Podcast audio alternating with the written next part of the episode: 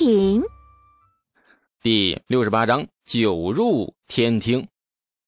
这次护司户的准备工作做得很充足，十里八乡没嫁的闺女啊，都被他摸清了底细。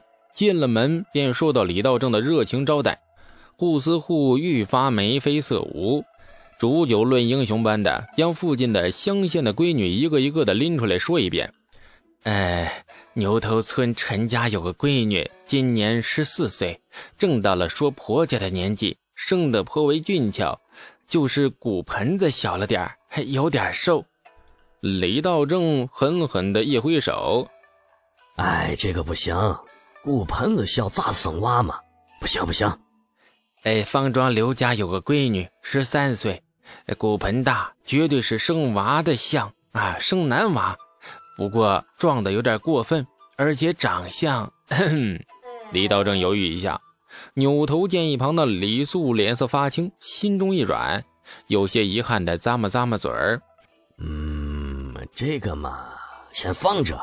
还有别家吗？”“哎，有，哎有，泾阳县里有个……呃，有一户姓许的人家，家里开着商铺，家产颇丰，闺女十四岁，相貌好。”据说呀，骨盆子也大，哎，宜男旺夫之相。上门求亲的人家也很多，涂家没轻易松口，只说再看看。李素这娃子长得俊，有本事有学问，还得过皇帝陛下亲自褒奖。而且你家也不差，若去求亲，许家一定会答应，怕还会觉得他家高攀了。李道正很喜欢这种看似认真的恭维话。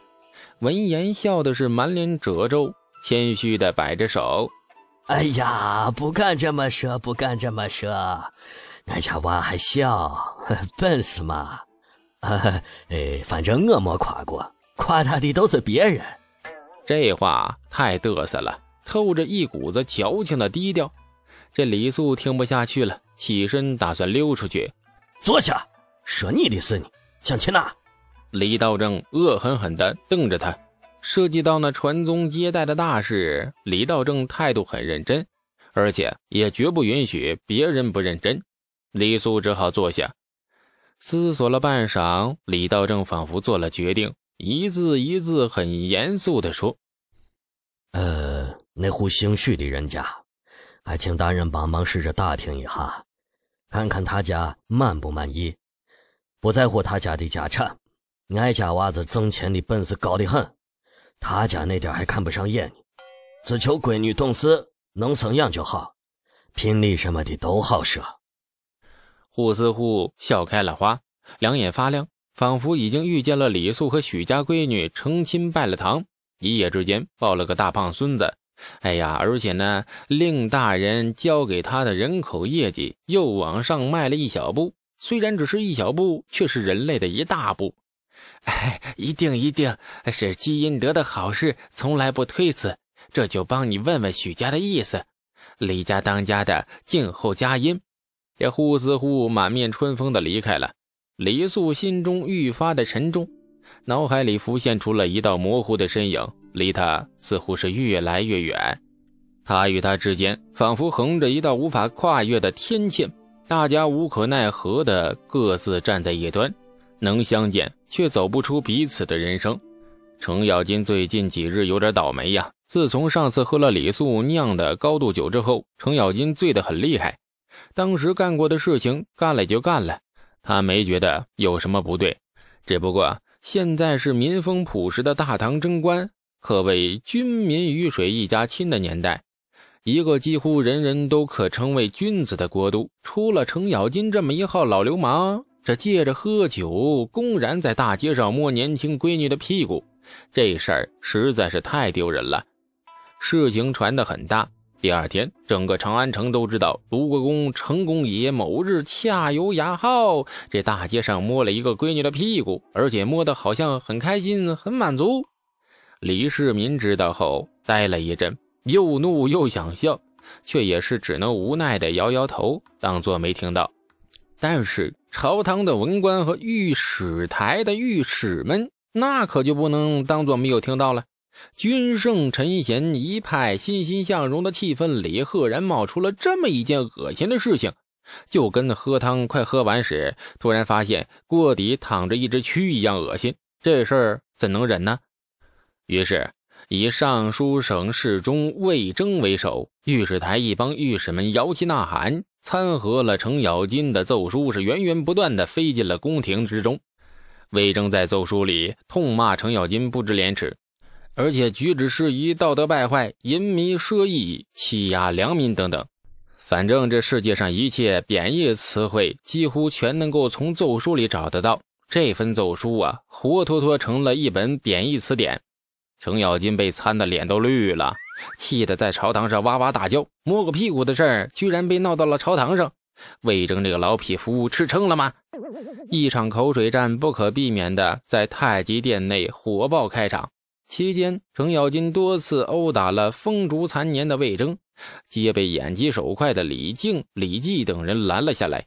李世民头疼的看着闹哄哄的场面，文武双方闹的是山崩地裂，劝都劝不住，顿觉当皇帝好累好心塞呀，开始怀疑自己当年决定玄武门兵变时是不是脑子被机器门夹了呀。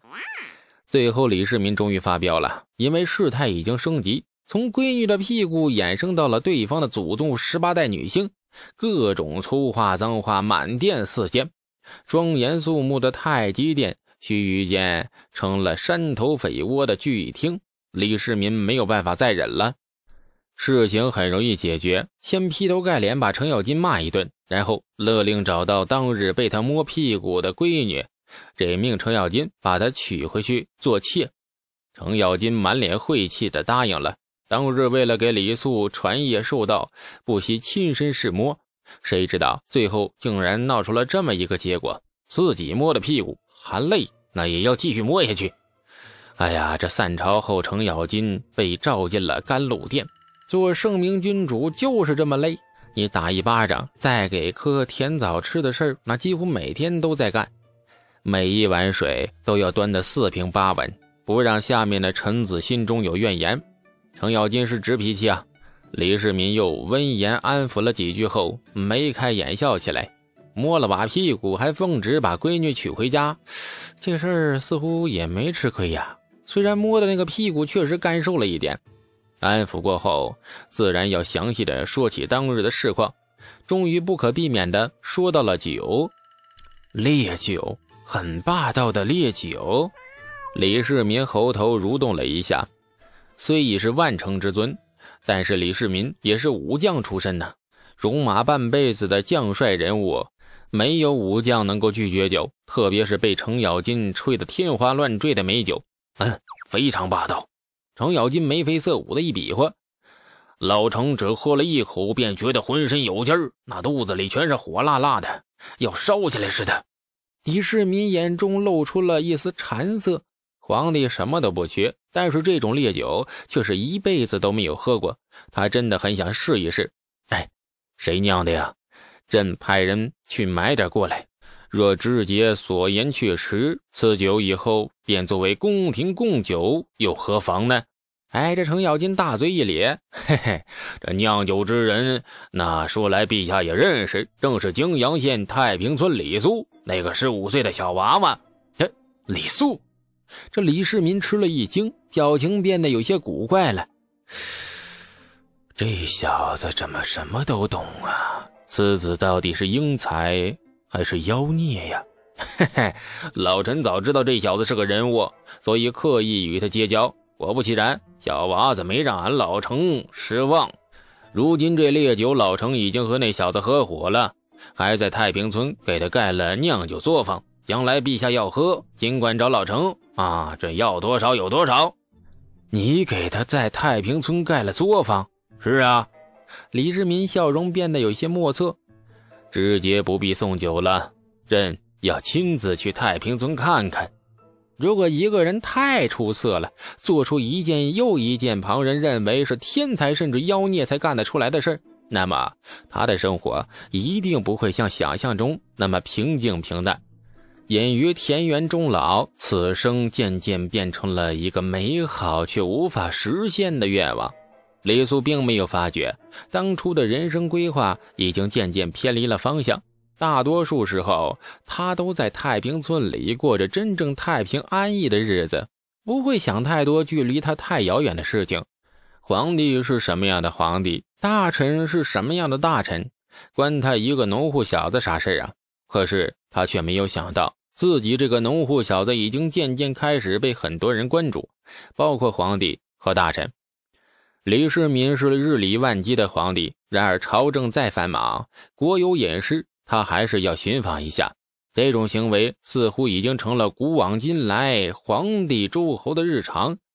无论哪个朝代的史书上，但凡听说国中出现隐士，不大讲究的君主便只是下道圣旨把他召来；稍微英明一点的君主啊，就一定会微服探访，一顾、两顾、三顾的。人才值得拥有这样的礼遇。见面之后，以国事问策，算是代表朝廷人事部门对这位人才进行简单的面试。人才如果说的合胃口了，二话不说签合同聘用，职位终生制，待遇敞开了给，前提是别跳槽，跳槽我弄死你。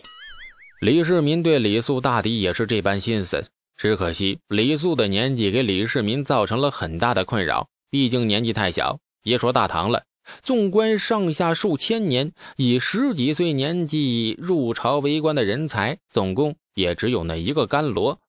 哎呀，这李世民若贸然任用，说的好听呢，就是国朝盛世气象；那以至少年英杰辈出，说的不好听呢，就是国君呐昏聩了，朝中无人，竟然连奶娃子都能当官。